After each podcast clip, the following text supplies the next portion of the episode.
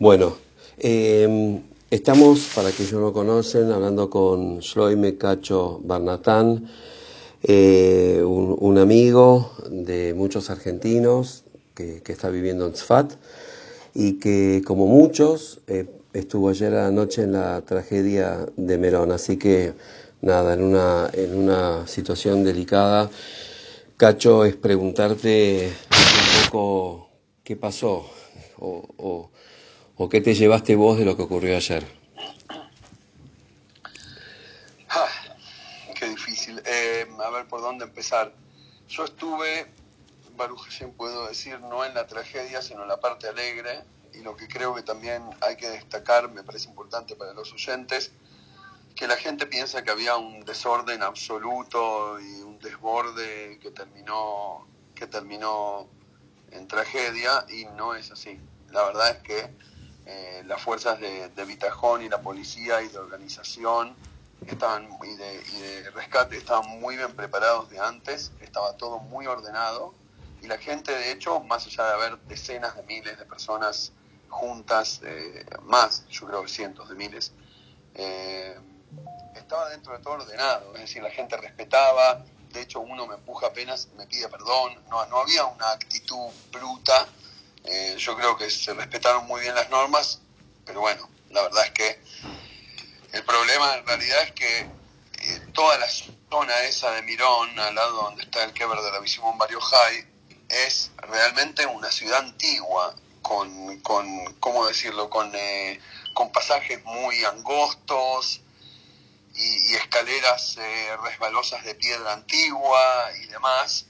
Y la cuestión es que, bueno, no, no dio abasto no dio abasto y la gente se empezó a, se, llenó tanto que se empezaron a, a, apretar uno con los otros y se terminó transformando en una, una, no sé, montaña de cuerpos que bueno, los pobres, los pobres que quedaron abajo no, no lo sobrevivieron. A ver, quiero entender algo, eh, perdón, eh, Cacho, que te interrumpa. Eh, ¿La estructura era, artif o sea, de material o era una estructura natural? Y aparte esos actos son en general multitudinarios, como se hacen, y, y creo que ordenados. ¿Fue ordenado y la estructura que era natural o era una estructura, digamos, material? No, hay, hay tam también de esto y también del otro. Es decir, está la, la, estructura original, es decir, de la como cualquiera de las, eh, como la ciudad antigua de Jerusalén o de Tzfat, cuando caminas por las antiguas con esa piedra tan típica de Israel, que es un poco resbalosa, ¿sabes uh -huh. a qué me refiero? Sí, sí, sí. Y después también hay estructura metálica construida, digamos, pero al principio se pensaba que, que colapsó una de las tribunas, pero no fue el caso eh, las tribunas aguantaron bien y están bien construidas y demás. Lo que colapsó, yo diría, fue la falta de espacio físico eh, para tanta gente.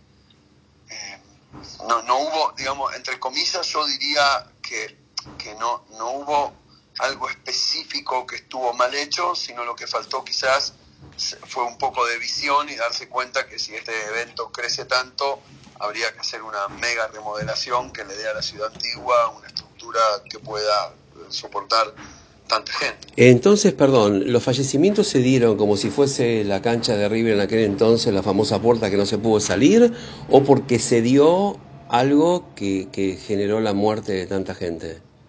No, me parece que es eso que describiste al principio. Es como que la, la, la puerta está cerrada y se amontonó un montón de gente y simplemente se aplastaron, para decirlo de alguna manera. Wow. Eh, eh, para aquellos que escuchan eh, por, por, primera vez eh, un testimonio de este tipo, eh, me refiero, tal vez esto también lo escuchen periodistas, eh, es muy común que jóvenes argentinos eh, vayan a estudiar a, Israel, pero muchos, cuando hablamos de muchos creo que son cientos. Eh, no es el caso tuyo porque vos vivís allá, pero ¿sabemos algo acerca de, de argentinos eh, que pudieron haber este, fallecido o que estén... Es muy temprano todavía para saber esto, pero... Eh, es, sí, es muy temprano. La verdad que sí, es verdad, tenés razón. Gran parte del, de la gente de la, de la gente que había en el evento eran extranjeros. De hecho, yo fui con, como parte con, con la institución a donde enseño, con mis alumnos, que son todos alumnos extranjeros, eh, no argentinos, americanos en este caso, pero estaba lleno de, de, de extranjera, digamos, que viene a estudiar y, y, digamos, este es el evento más, es el evento más multitudinario y, y más esperado del año eh, a nivel religioso, pero creo que es el evento más grande de, de, todo Israel. Se estima que en las 24 horas de la Omer, todos los años que se hace ese evento, llega más o menos, llega y pasa el medio millón de personas durante 24 horas, wow. que van, entran y salen. Este, hoy todavía no están anunciando, pidió por favor el primer ministro Netanyahu, pidió por favor frente a las cámaras que no empiecen a difundir nombres por WhatsApp y demás, porque eso obviamente lastima a las familias de las víctimas y que por favor esperen a que se haga el reconocimiento forense correcto, de manera correcta y demás. Entonces no se saben nombres todavía, eh, okay. pero Ok, mi última pregunta, para quien no, quien no sabe, y voy a hacer ahí sí abuso de, tus grandes conocimientos. Eh, cuando hablamos del Aqua Omer, que es la festividad donde se estaba llevando a cabo y ocurrió esta desgracia, ¿qué es la Aqua Omer? En una síntesis, por favor. ¿Una síntesis como de hora y media? No, para eso deberíamos escuchar tus clases, que para aquel que quiera, obviamente lo vamos a proponer, eh, pero sencillamente por si alguien no lo sabe. Sencillamente, Rabbi Simón Bar Yochai vivió hace más o menos 1900 años, uno de los grandes sabios de la Mishnah de la época del Talmud, y más allá de ser un legalista de la fe y de la ley judía, bíblica, también fue el primero, digamos, que empezó a enseñar la parte mística de la Torah, la parte esotérica y espiritual del judaísmo, que hoy tanto se conoce, que está tan de moda, la Kabbalah y demás. Bueno, él es el, el padre de esta sabiduría y milenaria, ¿no? Y hay muchísima gente que la estudia, que vive de acuerdo a sus enseñanzas y obviamente por eso el día de su fallecimiento se conmemora, él pidió cuando falleció que se conmemora se conmemorara con alegría, eh, más bien como las, eh, por las enseñanzas que dejó y no por la partida física.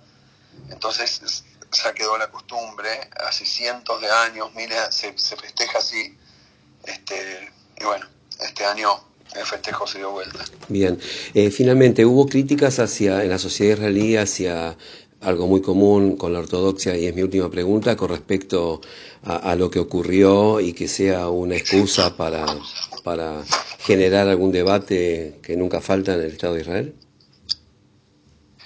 Y yo creo que, como siempre, cuando hay, cuando hay una víctima, siempre va a haber algún cuervo esperando para, para alimentarse, perdón uh -huh. que lo diga de esa manera. Sí, sí. Y lo que quiero decir es que a veces los medios aprovechan las crisis para, para profundizar el, el gap, para profundizar la, la, distancia y polarizar.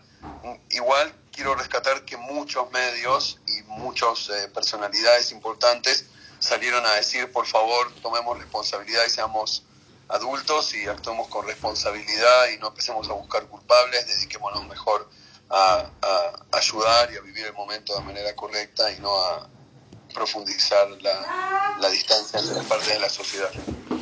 Creo bueno. que ese es el mensaje correcto. Ok.